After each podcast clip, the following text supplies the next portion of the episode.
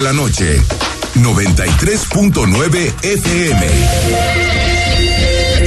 Imagenguadalajara.mx. Imagen. Más fuertes que nunca. Twitter. Arroba Imagen Radio GDL. Imagen. Más fuertes que nunca. Son las 8. Muy buenas noches. Bueno, no buenas noches porque si uno ve el cielo, la hora, pues parece más bien como buen día, ¿no? Porque sigue el sol tremendo y aquí en imagen nos, todo el equipo de, producción, de reporteros, conductores, nos solidarizamos y vamos a darle el voto a quien se comprometa a erradicar el horario de verano. No, ya no hablemos de otros temas, economía, salud, seguridad. Erradicar el horario de verano porque nos llevan, llevamos dos, tres días que dormimos mal, nos levantamos mal, pero bueno, aquí estamos, son las 8 de la noche, listos para analizar toda la información, la actualidad de muchísimos temas que son noticia en Jalisco y a nivel nacional. Morena está en pie de guerra contra los tribunales, contra el árbitro electoral y también contra los tribunales. En el caso de Jalisco, lo que se queja Morena es de que el IEPC rechazó 24 planillas para presidentes municipales, entre ellas las planillas de Tlajomulco y Tonalá. Morena recurre a, eh, eh, a los tribunales a través de los órganos de su partido, a través de Juan Soltero Mesa, que es su abogado, y escuchamos a uno de los damnificados, que es el candidato, o bueno, no sabemos cómo llamarlo, protocandidato de Morena a la presidencia municipal de Tonalá, Sergio Chávez. a los miles de tonaltecas que confían en mí y que formamos el equipo de la transformación en Tonalá. Los corruptos tienen miedo y quieren parar la transformación a como dé lugar. Saben que no pueden ganarnos y nos quieren ganar en la mesa. Amigas y amigos, quiero que estén seguros de que no nos vamos a dejar. Hagan lo que hagan. Los corruptos se van porque se van. Bueno, Sergio Chávez habla como si nunca hubiera gobernado nada, ¿verdad? Pues Sergio Chávez fue el presidente municipal de Tonalá antes de Juan Antonio González. Sí, por parte del PRI. Después en la elección pasada se fue a MC, ahora está en Morena. Y no es que los corruptos tengan miedo, es que se les olvidó presentar documentos tan básicos como la aceptación de la candidatura. O sea, cuando haces las cosas tan mal, con las patas, ¿qué quieres? Que el árbitro electoral diga, sí, cierto, te vamos a dar chance. Lo mismo que pasó con los candidatos de Morena a nivel nacional, que decidieron saltarse, pasarse por el arco del triunfo, la presentación del informe de precampaña, donde tenían que delinear, detallar todos sus gastos de precampaña. Pues igual aquí decidieron no presentar documentos que son básicos para la candidatura. Veremos si el tribunal se dobla o no se dobla. Porque ahora la cancha ya no está en la gente ni en los partidos. Ahora está en el tribunal. Rodrigo La Rosa, ¿cómo estás? Con el gusto de saludarte, Enrique. Muy buenas noches a todos. Lo Y más, a ver, lo- inició la, la contienda, qué cosa. Sí, te veo contento. Oye, Sí, feliz. eh, con el, con el, ¿qué, qué es lo más relevante de este día en términos electorales? A ver, sí, lo que vamos a estar presentando a continuación, por supuesto, los próximos días, es una especie de un resumen breve de lo que hacen los candidatos a las alcaldías de principalmente, bueno, lo más relevante, entiéndase, Guadalajara, Zapopan, Tlajumulco y por supuesto, precisamente en Tlajumulco nos podemos detener porque la candidata de Morena también estaría en eso de que si se lo ganan en la mesa La o hija, no de- se lo la ganan. hija del empresario Enrique Michele. Así es. Es la candidata. La señora Marcela. Marcela Michel. Marcela Michel. Y entonces ella dice pues que van a, a impugnar todo, que están en este proceso, porque, ojo, sigue siendo esa, llamémosla crónica que viene desde el presidencialismo, de que es el árbitro electoral y no los errores internos los que le está llevando a no poder tener todavía esas candidaturas oficialmente. El resumen del día. Con retrasos de hasta 30 horas por parte del IEPC, arrancaron las campañas en Jalisco que renovarán el Congreso local y las presidencias municipales. Asimismo, se elegirán a diputados federales. En Zapopan, el candidato emexista Juan José Frangé realizó un recorrido en la colonia Parques de Tezistán, donde platicó con comerciantes, asegurando que les dará apoyos para la reactivación económica ante la pandemia de COVID-19 y, de paso, desestimó las encuestas que ponen arriba en las preferencias a Pedro Kumamoto por su parte, el candidato morenista Guadalajara Carlos Lomelí pegó calcas en los cruces de las avenidas Circunvalación y Artesanos, donde se pronunció por la recuperación de espacios públicos. El que busca la reelección es Salvador Zamora en Clajumulco y arrancó su campaña en el Bosque de la Primavera, mientras que la morenista Marcela Michel va por la vía legal, ya que la autoridad electoral le negó su candidatura en Clajumulco. Estamos esperando que nos den la notificación oficial para poder meter nuestro JDC, que es el juicio de defensa. Sabemos que la Constitución es lo máximo que nos rige y en la Constitución está declarado el derecho humano a votar y ser votado. Ahorita estamos pues indignados porque estamos perdiendo tiempo que podríamos emplear en estar haciendo campaña. Rodrigo de la Rosa, Imagen Jalisco pues hagan bien las cosas y. ¿No? Oye, que. Exactamente. Que, que el, el, fin de semana. Empezaron las campañas el domingo a las 001. Medianoche. Medianoche, porque aparte con eso adelanté el reloj nos quitaron una hora del domingo para, para afortunadamente, afortunadamente. Ahora, eh, eh, las campañas están dando más de qué hablar por las tonterías que por las propuestas. ¿eh? Que si eh, Garza hace el spot más feo que he visto en mi vida ¿Lo viste? este sí, sí lo vi. O, o, o el candidato Alberto, Uribe, con un, levanta una chancla, zapato y la vuelve a, tirar. la vuelve a tirar. él, sí, le, sí, le, cantaron la canción, ¿no? no, bueno. Chancla que. no, es increíble. La Después verdad. que, que, que, si, que si Kumamoto llega en Jeep, que si.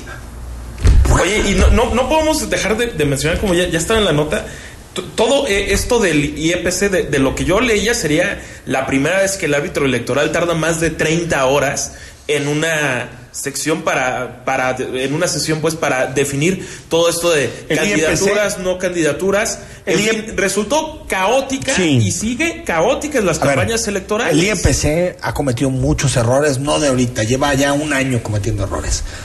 Pero el error central es que los partidos políticos, en el caso específico Morena, no cumplió con lo que tenía que cumplir, no entregó los documentos. Y después de forma muy extraña, el jueves, la semana pasada, el jueves nos enteramos por la publicación de Mural que dejaron entrar representantes de Morena a alterar los, los, los expedientes que habían entrado. Es una, es esa foto que, que, presenta el diario Mural. Pero eso es de barritas, eh, eh, empezó, o sea. empezó a circular miércoles por la tarde, me parece. Sí, y después ya se confirma mediante esa, pero ¿por eh, qué esa el nota publicada lo que, lo que habría sucedido Ahora, con la gente Rodrigo, de Morena. ¿por qué el IEPC no anuncia eso? Oigan, sociedad, para que no sospechen. Vamos a abrir las puertas de, la, de, de, la, de, nuestras oficinas para que completen y vamos a estar transmitiendo para que no se note que hay mano negra. Entonces hay una, opa una opacidad en la, en la, comunicación absoluta de, lo, de por parte del árbitro de la contienda, precisamente. Quien le duró muy poquito la candidatura es Onésimo Cepeda. Le duró poquito. Sí, muy poquito. Un día, eh, aspirante Onésimo Cepeda, obispo emérito, que quería ser candidato a una diputación plurinominal. Ayer decía esto Onésimo Cepeda cuando aceptaba su candidatura. Yo jamás voy a abandonar mi ministerio porque sería tanto como vender mi progenitura plato de lentejas por ser diputado es una pendejada de tres años y yo como obispo estoy designado a juzgar a los dos activos de Israel en el cielo. Pues sí, nadie cambia no. el cielo por San Lázaro. No, no, no, no. Yo, yo, yo, supongo que no, imagínate. Difícil, difícil de cambiar. Ahora, eh, esto te habla de, de, hasta dónde están llegando los partidos políticos con tal de eh, obtener votos. Estos partidos, redes sociales progresistas, Fuerza Social, son partidos de reciente creación, vinculados a liderazgos sindicales, el Bester Gordillo, Pedro Aces, que lo que buscan es llegar al 3% y que les llegue muy buen billete. La, la cantidad, Eso es lo que buscan. La cantidad de partidos que van a aparecer en las boletas 13. que habrá que ver 13. Son, son 13 ¿Cuántos conservarán el, el registro? Se ve difícil que redes sociales progresistas lo, lo pueda mantener. En fin, todo, to, to, toda esta partidocracia de que, que, dice uno, bueno, México qué gana como democracia joven teniendo a 13, partid, a 13 partidos políticos, caray. 13 partidos, de los cuales hay Morena, PT, Partido Verde, Encuentro Solidario, redes sociales progresistas y Fuerza Social, seis partidos que son aliados del presidente. Esa, esa, son es, un mismo proyecto. Exactamente. Que ya dijeron, si nos votan, lo que vamos a hacer es tener una coalición para que el presidente tenga mayoría. No, y el par... ¿Por qué tenemos seis partidos? ¿Por qué? El si partido... proponen lo mismo. Oye, el, lo partido, mismo. el Partido Verde hace 20 años en alianza con Vicente. Fox.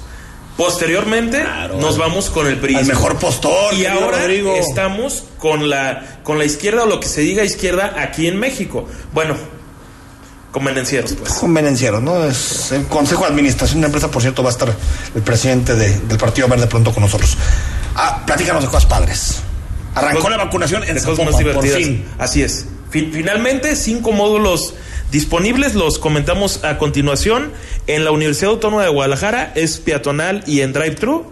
En el Auditorio Benito Juárez, ahí es exclusivamente peatonal. En CUSEA, con drive-thru y peatonal. En el 3 de marzo, modalidad mixta. Y en el Estadio Akron, exclusivamente el drive-thru. Son cinco los módulos disponibles. Solo quien tenga- de aquí al miércoles. Solo quien tenga más de 60 años, ¿no? Eh, 60 años, hoy se vacunó a los habitantes precisamente zapopanos con apellidos de la A a la F.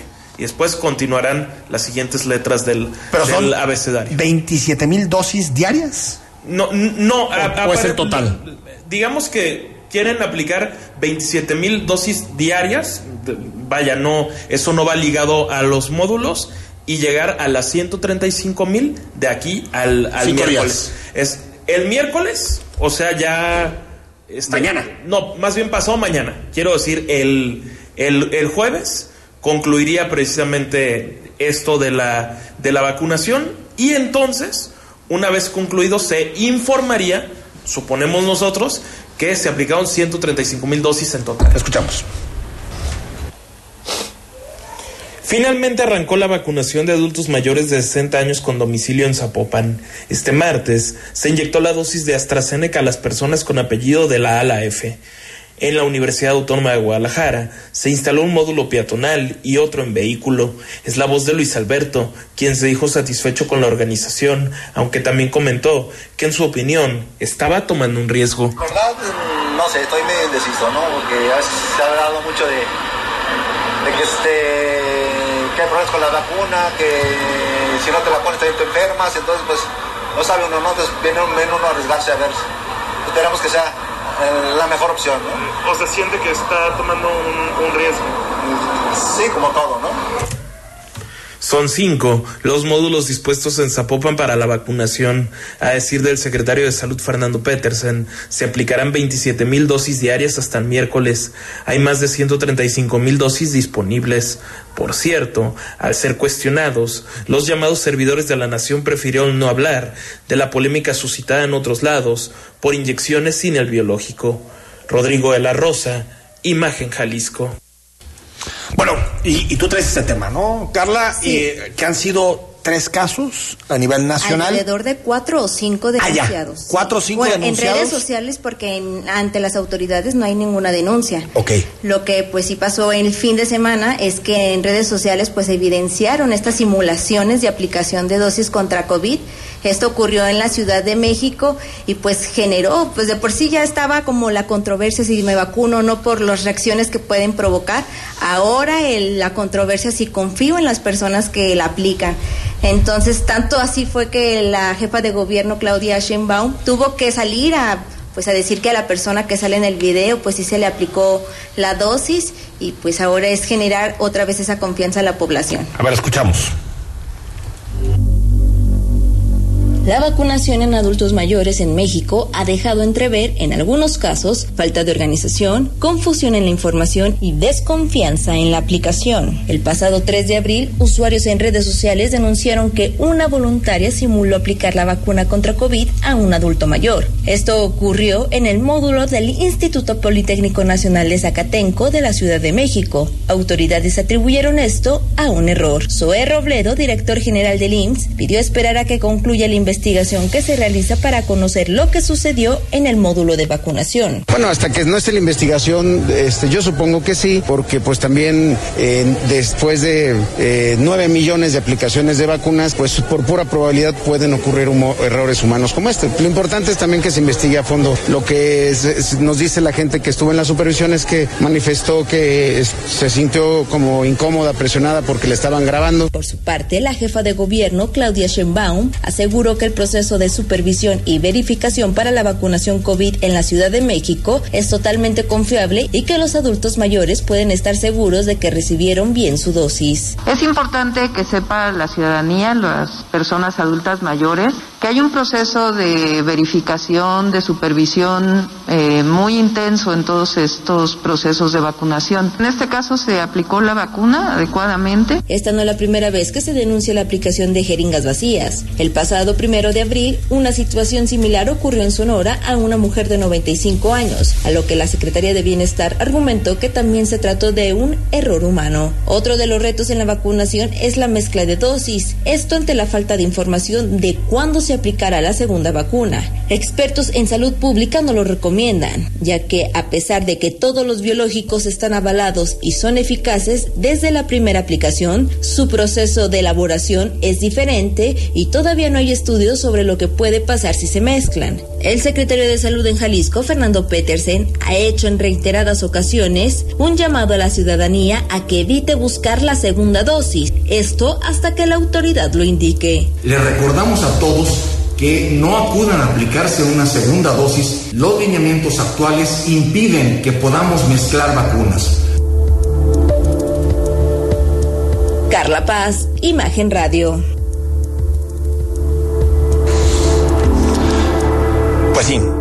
Ahora, eh, por tres, cuatro o cinco casos en redes sociales, no desconfiemos de las personas que nos vacunan, ni, ni de que la 99.99999 de las vacunas se aplican. Es importante vacunarnos y por supuesto que se investiguen estos casos en específico, que son casos muy graves, pero que no dejan de ser más anécdota. No es eh, lo que está sucediendo en los centros de vacunación, donde quien recibe la vacuna pues termina saliendo contento, sabiendo que tiene una protección importante para los próximos meses. Al corte, cuando regresemos a imagen, con nosotros el candidato de Movimiento Ciudadano a una Diputación Federal, Sergio Barrera. Y más adelante seguimos con la información.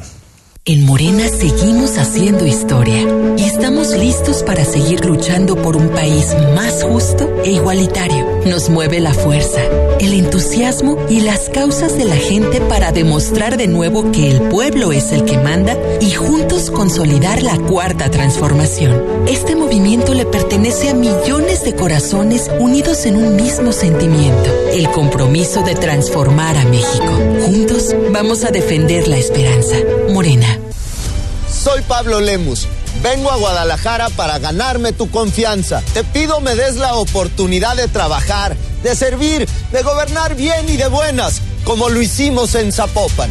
Haremos un excelente equipo, trabajando día y noche para construir una mejor ciudad para nuestras niñas y nuestros niños. Ánimo Guadalajara, a ganar. Pablo Lemus, Guadalajara. Movimiento Ciudadano. En Morena defendemos la voluntad del pueblo. Somos la voz de quienes no habían sido escuchados, quienes son la razón de la lucha por la cuarta transformación. Por eso acabamos con los excesos, los moches y la corrupción, para devolverle al pueblo lo que siempre ha sido suyo. Sigamos unidos para consolidar la cuarta transformación. Este 6 de junio defendamos la esperanza. Vota por las y los diputados federales de Morena. Coalición Juntos Hacemos Historia. A las mujeres no se nos acosa, a las mujeres no se nos toca. A las mujeres no se nos viola, a las mujeres no se nos mata. Desde hace muchos años las mujeres mexicanas empezamos a romper el silencio, a dar la lucha por la igualdad, la dignidad, la vida, por un México más justo. Sabemos que aún quedan muchos obstáculos, pero también los vamos a romper. No nos van a detener. México rompe con el machismo. México rompe el pacto. Movimiento Ciudadano.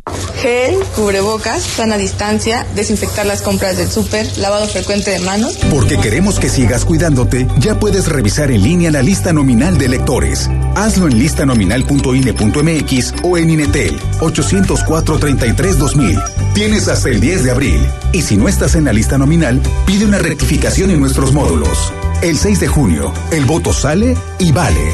Contamos todas, contamos todos. INE. Tribunal Electoral del Poder Judicial de la Federación? Es el árbitro que hace valer las reglas de una elección. Es el órgano especializado encargado de resolver las controversias en materia electoral e impartir justicia. Que no te quede duda. El Tribunal Electoral cumple 25 años protegiendo tu elección.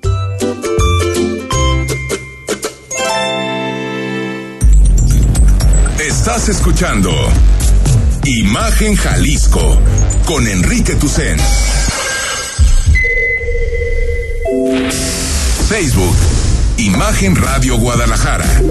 Imagen más fuertes que nunca. 8 de la noche con 20 minutos. Escríbenos. El WhatsApp está abierto y como siempre a tu disposición. 33 33 69 45 22.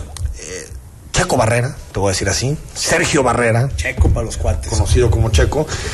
Es candidato de Movimiento Ciudadano al Distrito 13, que comparten dos municipios. Así una es. parte de Zapopan y una parte de Tlaquepaque. ¿Cómo estás? Bien, bien, muy contento Enrique. Gracias por invitarme y un saludo a todo tu auditorio. Oye, a ver, antes de entrar a- al, al tema de programa, proyecto, todo, para quien no lo sabe, casi nadie conoce su distrito, realmente. Hasta que ves tu, tu credencial electoral y dices, ah, mira, pues yo vivo en este Casi nadie distrito. ¿no? conoce a sus diputados. Por entrada. ¿Qué, qué, qué, qué abarca el distrito 13? ¿Qué, co- qué colonias? Mira, la parte de Zapopan, digamos que es un 34% de lo que abarca el distrito y es la parte, digamos, desde Mariano Otero, todo lo que comprende desde Plaza del Sol, que son las águilas, arboledas, la calma, las fuentes, bugambilias, hasta la parte del Mante, donde está el Iteso también, y ahí Ujú. empieza también la parte de Tlaquepaque, Tlaquepaque, ¿no? que se va hasta Santa María Tequepexpan, Toluquilla, y todo lo que es el Cerro del Cuatro y todo por allá. Es un distrito bastante grande, el 66% está en la parte de Tlaquepaque. Pero pues hay mucha diversidad, eso es lo divertido de este distrito.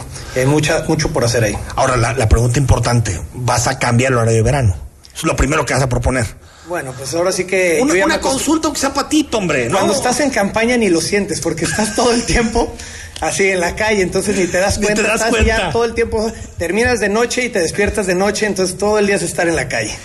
Ahorita que estás viendo a los vecinos, ¿qué te dicen? ¿Cuál es el primer problema? So- so- son colonias muy distintas. Sí, las que nos decías, las de Tlaquepaque con las de Zapopan.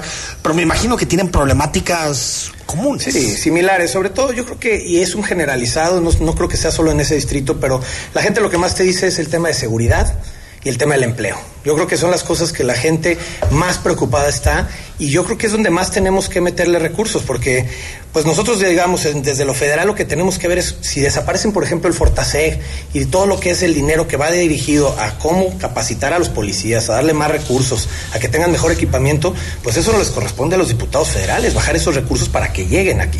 Entonces, en esa parte es muy importante que entendamos que sí se tiene que bajar ese recurso, recurso desde lo federal, y más si el gobierno desaparece lo que era un apoyo exclusivamente para las policías municipales. Por otra parte, la parte de la reactivación económica. Sí se necesita pensar desde los microempresarios, desde los emprendedores también para que puedan volver a hacerlo. Nunca se les volteó a ver ni se les dio ningún apoyo. No, quedaron solos. Exactamente. Quedaron solos, lo que, eh, que, que es algo que, que tal vez no hablamos demasiado, pero en México, antes de la pandemia, habían 5 millones de empresas. Cuando acabó la pandemia había 4 millones. Un millón de empresas desapareció y no estamos hablando de los grandes intereses ni las grandes empresas. Esas se mantienen, pueden aguantar un año más, un año malo. estamos hablando del changarro de la esquina, de, de, un- De una tortillería pequeños. con tres eh, trabajadores que o trabajadoras. familias que toda su vida habían hecho ese trabajo y lo perdieron ahorita durante la, durante la pandemia. Y no está habiendo apoyos de parte del gobierno. Ahora, hay que aclarar también la parte, por ejemplo, de Zapopan. Tú sabes, yo estuve trabajando como región en Zapopan y presidí la Comisión de Desarrollo Económico y en Zapopan se generaron más de 50 mil empleos. Entonces, eso nos habla también que nosotros traemos otra dinámica. Pablo Lemos, tú conoces cómo ha trabajado y ha impulsado con programas también para for- fortalecer muchísimo las capacitaciones, fortalecer a todos los emprendedores. Tenemos programas y se tienen ahí en Zapopan muy interesantes para que la gente pueda capacitarse y pueda poner su propio negocio. Los que ya lo tienen puedan crecerlo. Y eso es a lo que se le tiene que apostar. No solamente, pues tú sabes, a mandar el dinerito para que se mantengan. Las transferencias directas, ¿no? Eh, candidato, a ver, sobre. eh, hubo toda una polémica, tú, tú lo sabes bien, previo a la definición de candidaturas, sobre las coaliciones. Eh, por un lado, para diputados federales, estamos hablando exclusivamente de diputados federales, es decir, quien quiere llegar a la Cámara de Diputados Federal, pues se hizo una alianza PRI-PAN-PRD, que se llama Va por México. Invitaron a esa alianza Movimiento Ciudadano. Movimiento Ciudadano dijo, no. ¿Fue un error de MC? Yo creo que para nada. A ver, tú sabes que yo vengo también de la sociedad civil. Yo no, no me considero tampoco un político tradicional. A mí me hicieron la invitación para formar parte de un proyecto que realmente sea de ciudadanos. Y yo creo que lo que quería hacer, el PRI tuvo su oportunidad durante muchos años y creo que hay un cansancio generalizado por ese partido. Por otro lado, el PAN tuvo su oportunidad también. Y lo que querían hacer aquí en Jalisco era reciclar a algunos actores desde hace muchos años para que fueran sus candidatos. En cambio, el Movimiento Ciudadano lo que quería es abrirle ese espacio a personas que venimos realmente a la sociedad civil, de la iniciativa privada, que sabemos lo que cuesta realmente tener un negocio y crecerlo y que por eso queremos ir a levantar la voz allá. Ahora está la, el debate sobre eh, en el voto anti Morena. Porque, a ver, yo creo que nos gusta o no, vamos a una elección en donde eso está pesando mucho. ¿Quién está con Morena y quién está en contra de Morena? Y PRI, PAN, PRD dicen, los DMC son timoratos, eh, esos al final van a pactar con, con López Obrador, esos al final van a acordar con el presidente. Sí, no. ¿Quién, quién, quién, quién encabeza en eso? Es decir, porque creo que ese debate va a ser fundamental en cualquiera de los distritos de Jalisco. ¿Quién, quién se puede oponer mejor al presidente? A lo que está haciendo el presidente. A ver, yo creo que lo que ha sucedido aquí en Jalisco es un claro ejemplo de lo que es hacer un gobierno diferente. Y sobre todo, a ver, si nos ponemos a revisar la manera en que votó el PRI, el PAN, sobre todo con muchas cosas que sucedieron cuando, cuando desaparecieron las estancias infantiles, con muchos programas que impulsaban desde el gobierno federal y que requerían el voto de los diputados, ¿cómo votaban ellos? Ahí tienes la respuesta. Yo creo que el Movimiento Ciudadano siempre se abstuvo de votar sobre una línea y eso es lo que queremos seguir haciendo. Por eso te decía, mientras más ciudadanos realmente estemos ahí y menos líneas que seguir de la política por un partido, creo que es lo que sí tenemos que levantar. Ahora sí, es garantía. El diputado de MC que llega ya no se va a alinear con el PG. Pues en mi caso yo sí te digo que no. No, no te puedo hablar por los demás porque cada persona es diferente. Pero, pero digamos que, que, que eh, votar Movimiento Ciudadano en esta elección sí constituye un voto contra Totalmente. la política del presidente. Totalmente. A ver, a mí no me gusta criticar solamente. También nosotros vamos a hacer una campaña de propuestas, pero sí hay que ser realistas. Hay muchas cosas que no se están haciendo bien desde allá. Y lo que menos se debe hacer es que la gente levante la mano solamente porque se lo dice su jefe. ¿No tienen criterio propio? Nosotros eso vamos, a levantar la mano, pero con datos, con conocimiento de causa. Si vamos a proponer una ley que sea con la gente que realmente sabe lo que representa y que puede sustentarla. Y a eso es a lo que vamos. A ver, algunos temas eh, que, que- que- que están abiertos a nivel nacional. Por ejemplo, tú querías para reactivar la economía. Bueno, principalmente yo creo que tenemos que disminuir los impuestos desde el inicio para que el dinero empiece a circular. Necesitamos que hacer que el dinero circule y que la gente pueda tener dinero en el bolsillo para que empiece a comprar cosas, a que la economía empiece a girar nuevamente. Tenemos que volver a apostarle a los emprendedores. Ahorita muchísima gente se quedó sin un empleo. Hay que meter capacitaciones, hay que apostarle a los emprendedores, hay que reactivar la micro y pequeña empresa.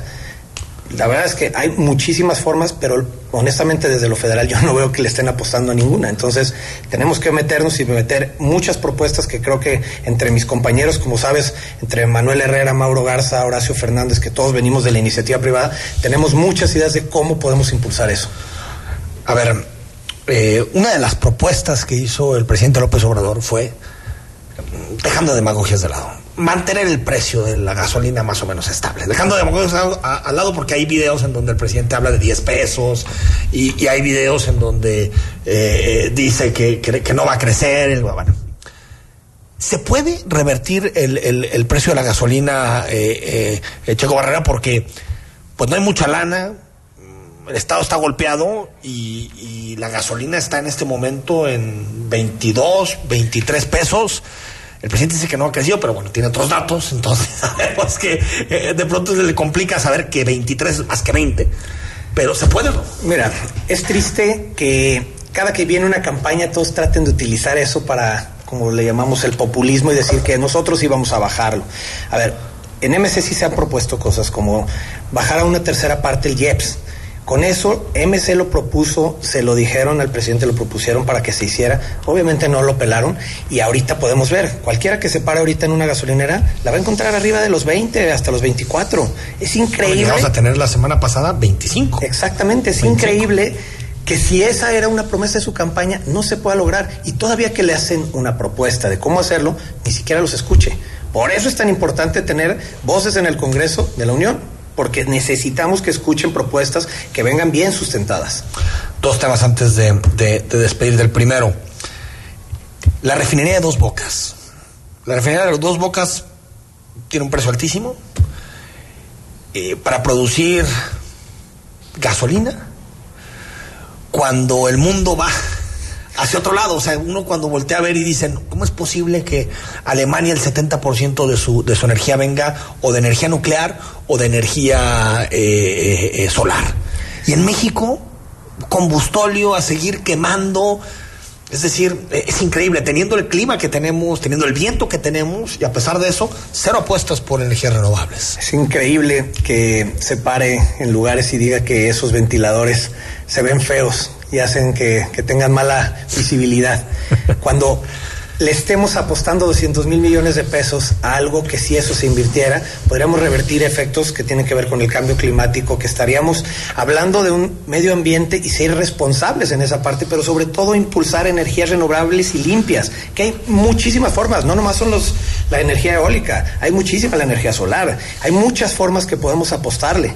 Pero bueno, pues tú mismo lo has dicho, Enrique, creo que Aquí en este país vamos para el otro lado y seguimos viendo videos de gente que sale con un burrito haciendo una... Y nos parece producto bonito, ¿no? se Nos parece hace lindo. bonito. Tenemos que ver a futuro, no podemos dejarle eso a nuestros hijos. Ahora, sobre, mm, so- sobre el asunto, yo creo que en, en este tema, porque a veces gente me dice, ¿por qué tanto con el tema de energías renovables? Yo creo que sí hay una parte de la ciudadanía, en particular jóvenes, que ese tema lo tienen muy presente. O sea, en donde creo que sí ha cambiado la concepción, tal vez algunos crecimos con la idea muy del coche, del auto. Yo veo que las nuevas generaciones no tienen tanta bronca en moverse en bicicleta, en utilizar el, el- el transporte público, no tienen tanta bronca en, en, en, en- que se apueste por energías de otro tipo. Totalmente. Yo, yo, yo creo que si hay un país eh, que, que, que, que- que recibe esas propuestas con, con más agrado que antes. Mira, yo creo que tú y yo todavía nos consideramos, somos de la edad y creo que nos sentimos jóvenes y todavía decimos que estamos jóvenes y creo que ahí está donde radica el cambio que se puede hacer. Ya es una generación que viene muy diferente y tiene una visión más a futuro. Entonces, a eso es a lo que se le tiene que apostar. Y creo que si los jóvenes impulsamos el tema de las energías renovables, energías limpias. El cambiar, sí, que tienes tu coche, pero lo conviertes a gas natural, por ejemplo. Que tienes tu coche y compras uno eléctrico, que si quieres salir en bicicleta, le hemos apostado mucho a las ciclovías, pero la gente a veces se enoja. Pero es un medio de transporte que a muchísimos facilita y de todos los niveles socioeconómicos. Entonces, hay que apostarle a que dejemos más el coche y le apostemos mucho más a las energías limpias para los automóviles y demás, pero sobre todo para la movilidad. Nos vamos, eh, Chico Barrera, pero también te encargo la primavera. Totalmente. O sea, lo Hay que que, blindarla. lo que no, hay que blindarla. Hay que blindarla, Porque se ha dado va- avances importantes en la materia, pero a veces noto como que la federación dice, No, pues bueno, le ¿A mí quitan recursos a la Eso, CONAFOR. Por eso. Es increíble. ¿A mí ¿Eso qué? ¿No? Así como total pasa ahí en la República Independiente de Jalisco, ¿no? No, pues oye, es la primavera, es uno de los bosques más importantes del país y no tiene un apoyo real de fondo y cada año estamos diciendo cuatro mil hectáreas, cinco mil hectáreas y, creo que sí es algo que a nivel federal podría tener aceptación. Por la naturaleza tendría que ser cada siete años y lo estamos teniendo cada año y tenemos que meternos ahí. Tenemos que meternos, no le corresponde solamente a los municipios, al Estado, sino le corresponde también a la Federación. Y ahí hay que levantar la voz también. Pues hablamos pronto. Te invitamos de nuevo. Perfecto, Enrique, te agradezco mucho Mucha y un saludo a todo tu auditorio. Mucha suerte. Al corte, 8 de la noche con 34 minutos. Volvemos y seguimos. Hay muchísima información en esta noche de martes. Aprende a jugar golf en el espectacular Cielo Country Club. Inscríbete a nuestra academia para recibir tus clases sabatinas de 9 a.m. a 12 p.m. Nuestro profesional de golf guiará tu enseñanza. Llama al 3684-4436, extensión 112 o en www.elcielogolf.com. Imagen Radio, ahora para todo México. Lleva su programación a la televisión abierta en el canal 3.4 de televisión abierta. Imagen Multicast, la mejor información con la mejor tecnología digital de la televisión en vivo y a todo color. Con los reconocidos comunicadores de Imagen Radio, Imagen Multicast. Canal 3.4 de televisión abierta, poniendo a México en la misma sintonía. Imagen Radio, ahora para todo México. Lleva su programación a la televisión abierta en el canal 3.4 de televisión abierta.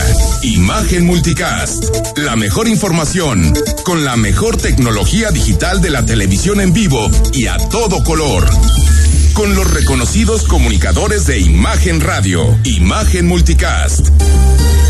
Canal 3.4 de televisión abierta, poniendo a México en la misma sintonía. Escucha todos los sábados de las 0 horas a las 3 de la mañana. Imagen PD con Gonzalo Oliveros.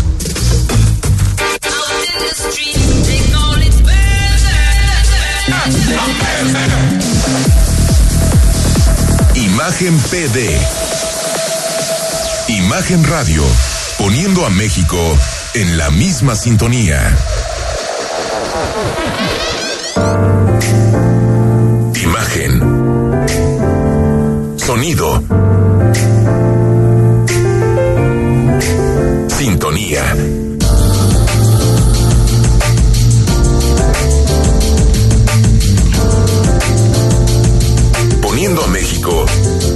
Misma sintonía.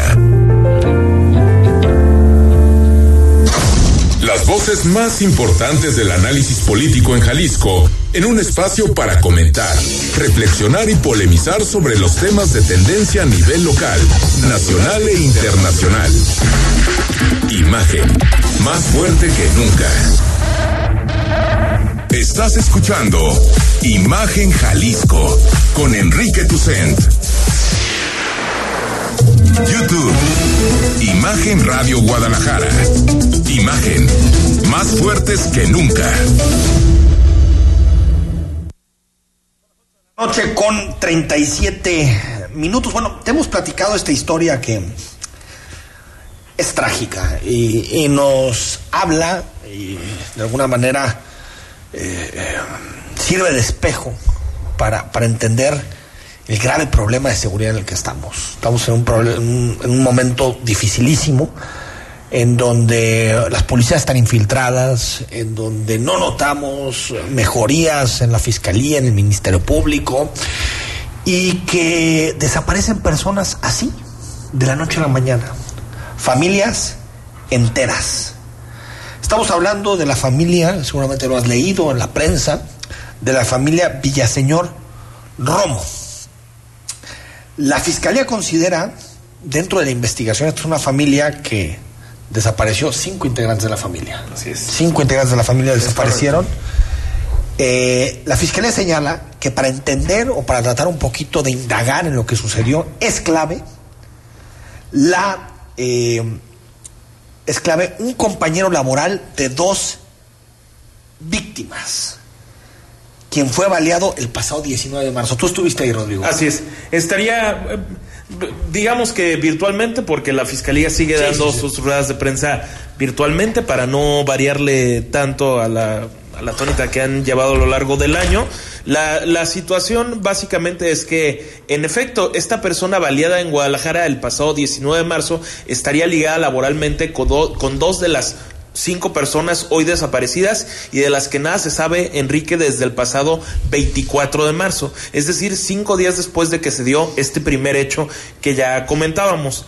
Ahora la, la situación es que el domingo la propia dependencia informó de la detención de siete policías municipales de Acatic, entre ellos el comisario, el subdirector de la comisaría. No se ha hecho presente, digamos que permanece desaparecido, no se le ha declarado este prófugo, por así llamarlo, pero más allá de esas acciones de la dependencia, Bueno, es pues un misterio siete policías. absoluto saber qué pasó Bueno. con esta familia que salió de la Ciudad de México, venía para, pa- para acá, para Jalisco, pasó la caseta de, de cobro de Acatic, Y es lo que tiene confirmado la fiscalía, O sea, y desde entonces no Lo que la rastro fiscalía de sospecha ellos. es que los policías desaparecieron a la familia. El, el- el fiscal Gerardo Octavio Solís Gómez dice que categóricamente que tienen todos los elementos para presumir que los que estos policías estuvieron involucrados En en, todos los hechos de la desaparición. Escuchamos.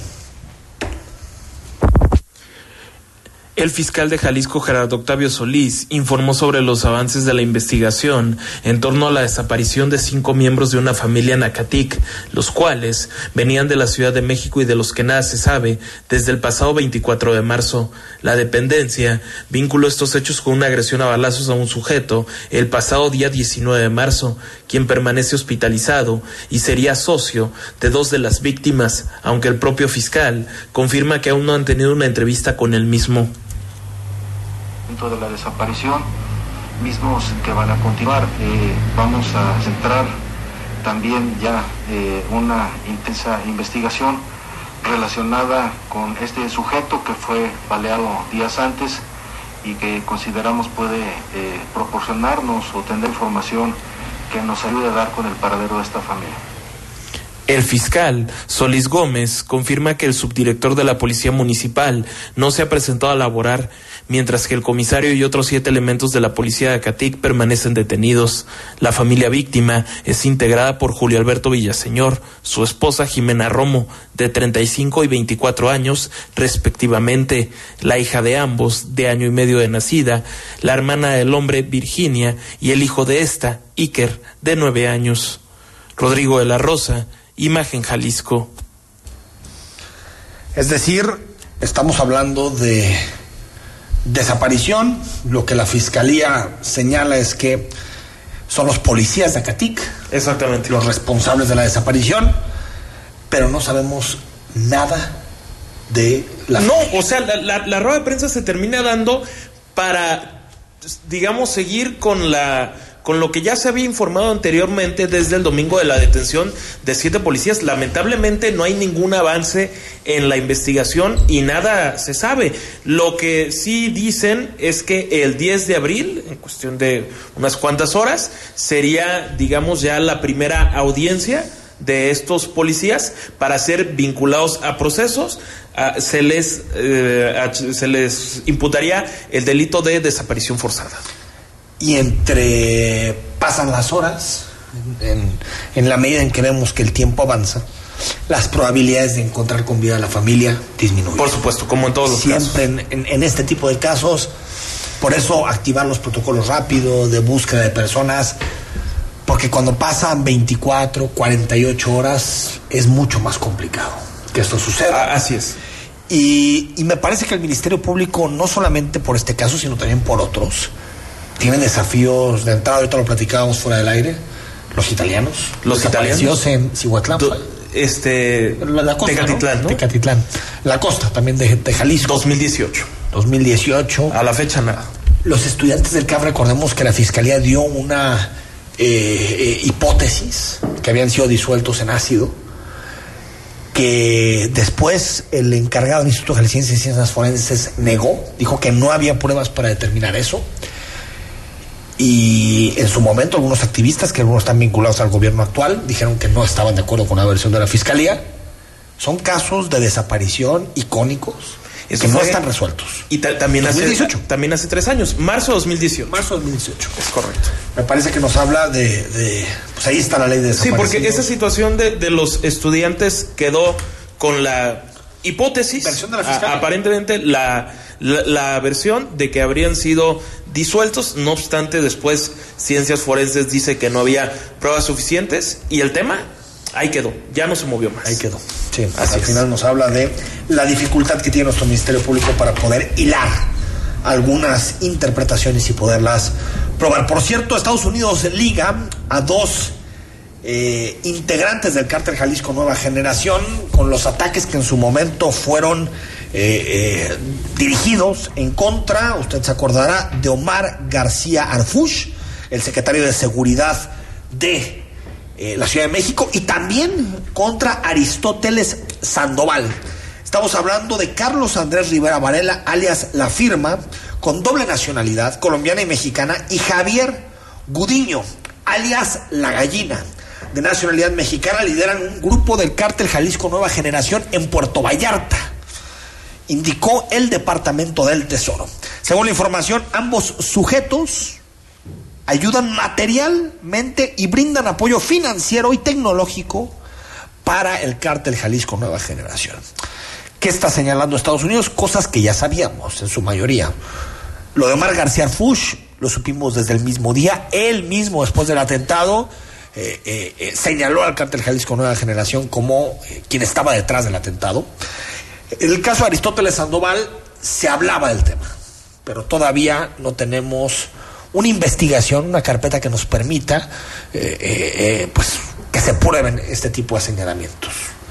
Es secreto a voces, pero como tal, la investigación todavía no llega a vincular al cártel Jalisco con lo que sucedió en Puerto Vallarta, en el bar en donde estaba Aristóteles Sandoval, donde fue asesinado Aristóteles Sandoval, pero bueno, todo indica, todo parece que detrás estaría este cártel tan poderoso que actúa a nivel nacional. 8 de la noche con 46 minutos, cuando volvamos, mucha más información, hablamos de temas locales, nacionales y también le damos lectura a algunos de tus mensajes. El análisis político. A la voz de Enrique Tucent. En Imagen Jalisco. Regresamos. Imagen Radio. Ahora para todo México. Lleva su programación a la televisión abierta. En el canal 3.4 de televisión abierta. Imagen Multicast. La mejor información. Con la mejor tecnología digital de la televisión en vivo y a todo color con los reconocidos comunicadores de Imagen Radio, Imagen Multicast. Canal 3.4 de televisión abierta, poniendo a México en la misma sintonía. Conoce la más grande comunidad planeada que reúne naturaleza y modernidad en un mismo lugar. Capital Norte, lo más grande para invertir en una vida plena. Casa Club, Parque Central y zonas comerciales que hacen crecer tu inversión. Capital Norte, de comunidad de vida. Nueva etapa de terrenos en preventa. Casas y departamentos en Zapopan. Capitalnorte.com. Para que puedas ver el mundo desde otro ángulo, escucha Imágenes del Turismo con Laura Rodríguez y Carlos Velázquez. Todos los sábados a las 11 de la mañana y domingos a la una de la tarde. La visión del fondo del turismo por Imagen Radio.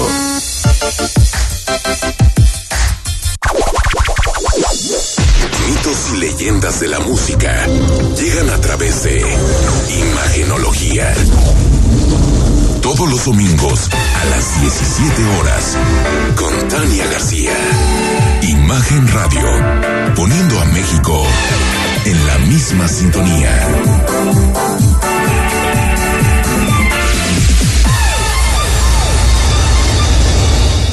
El sábado, 4 de la tarde, escucha lo mejor de ¿Qué tal Fernanda? Con Fernanda Familiar en Imagen Radio. Imagen. Sonido. Sintonía. Nuestro sonido es Imagen Radio.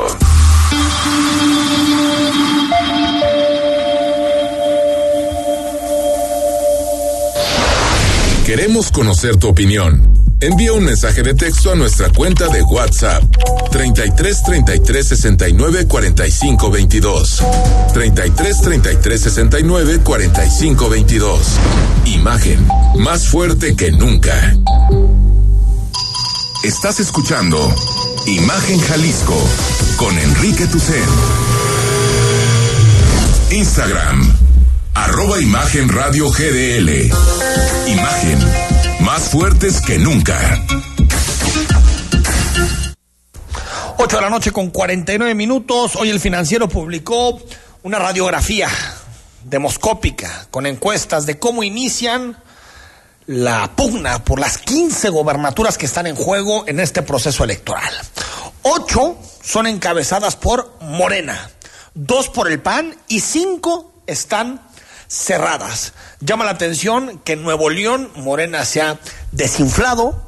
Llama la atención que hay estados que ya están tomando color muy rápido, por ejemplo Querétaro, que se quedará con el Partido Acción Nacional, o Guerrero, que a pesar de que va el impresentable Félix Salgado Macedonio, o parece que va el famoso Toro, pues sigue arriba. 15 puntos de acuerdo a lo que dice el financiero. Y en Morena siguen dándose con todo.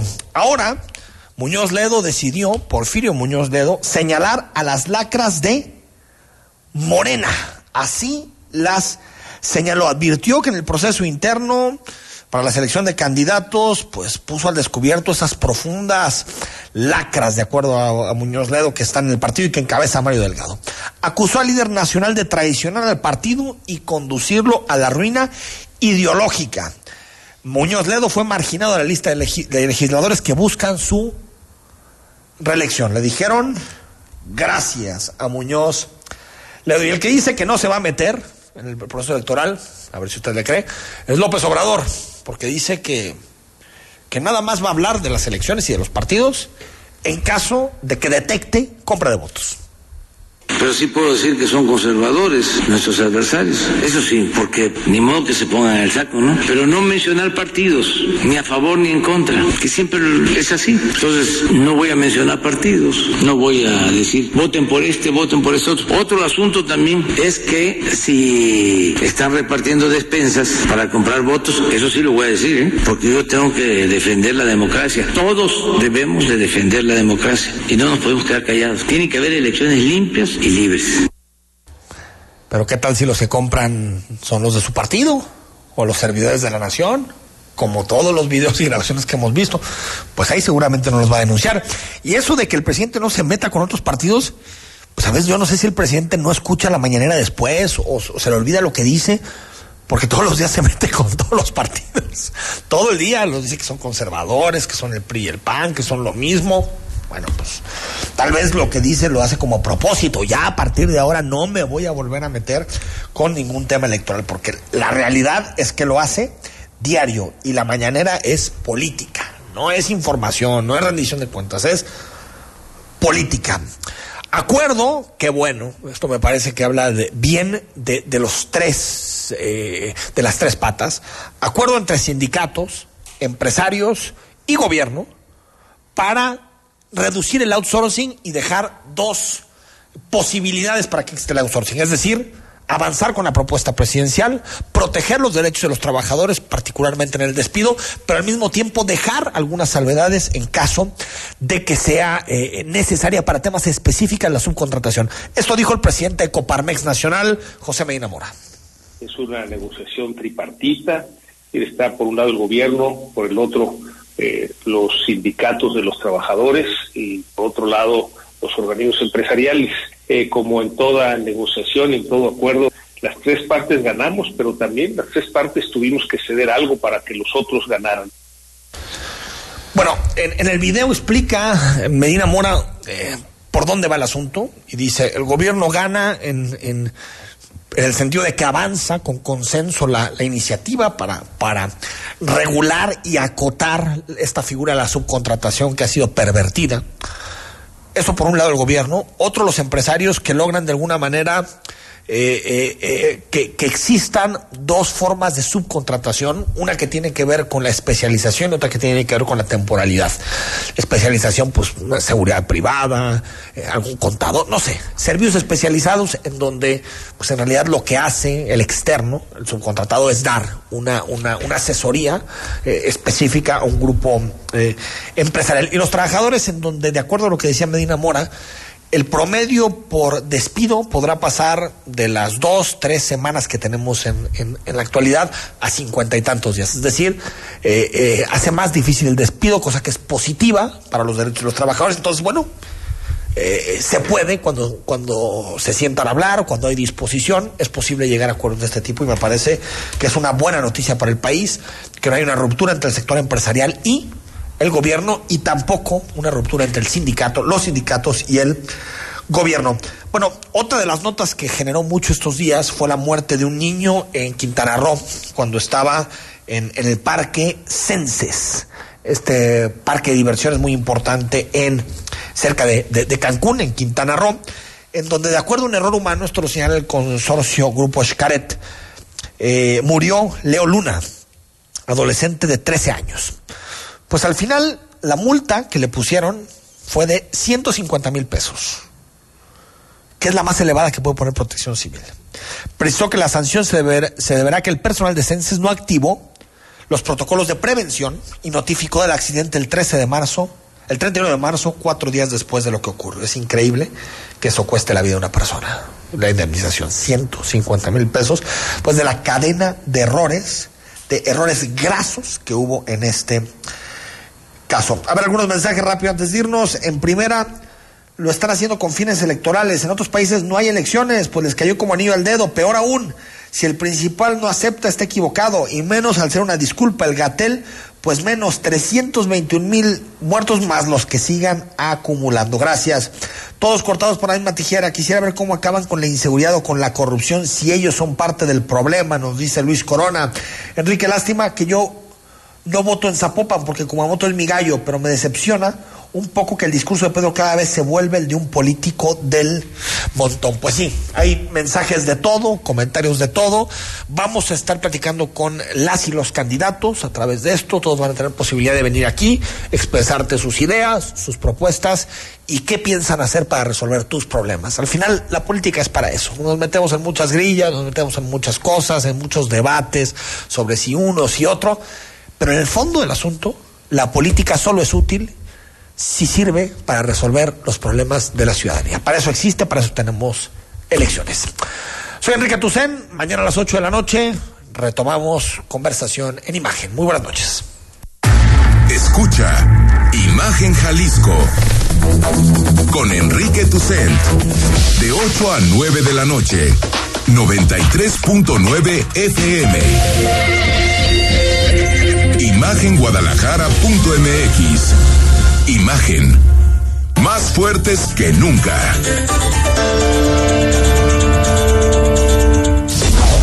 Living in Mexico. Sábados y domingos en punto de las 7 de la mañana. Con Ana María Salazar. La información precisa de la semana. Análisis y entrevistas en un formato diferente. Completamente en inglés. Living in Mexico. Saturdays and Sundays at 7 a.m. With Ana María Salazar. Imagen Radio. Poniendo a México en la misma sintonía. La vacuna contra la COVID-19 ya está en México y durante los próximos meses llegarán millones de dosis más. La vacunación es universal y gratuita, empezando con el personal médico. Es momento de esperanza y tu ayuda es muy importante para enfrentar al coronavirus. Mientras te toca vacunarte, quédate en casa. Mantén limpias tus manos y guarda sana distancia. Recuerda, si te cuidas tú, nos cuidamos todos. Secretaría de Salud. Te invitamos a que nos acompañes de lunes a viernes, de 3.30 a 4.30 de la tarde en un programa donde los temas deportivos y el debate son parte del juego. El primer protagonista eres tú. La alineación está compuesta por Pablo Carrillo, Juan Carlos Veraza y Christopher Rivera. El mundo de los deportes, resumido en una frase. Palabra del deporte. Por Imagen Radio. Escucha a Pascal Beltrán del Río en primera emisión, de lunes a viernes de 7 a 11 de la mañana, hora del centro, en imagen informativa, poniendo a México en la misma sintonía. XHSC 93.9 MHz con 200.000 watts de potencia. Transmitiendo desde Avenida Rubén Darío, 746, Prados Providencia. Código postal 44190, Guadalajara, Jalisco. Imagen, poniendo a México en la misma sintonía. Está usted escuchando Imagen. Sintonía poniendo a México en la misma sintonía.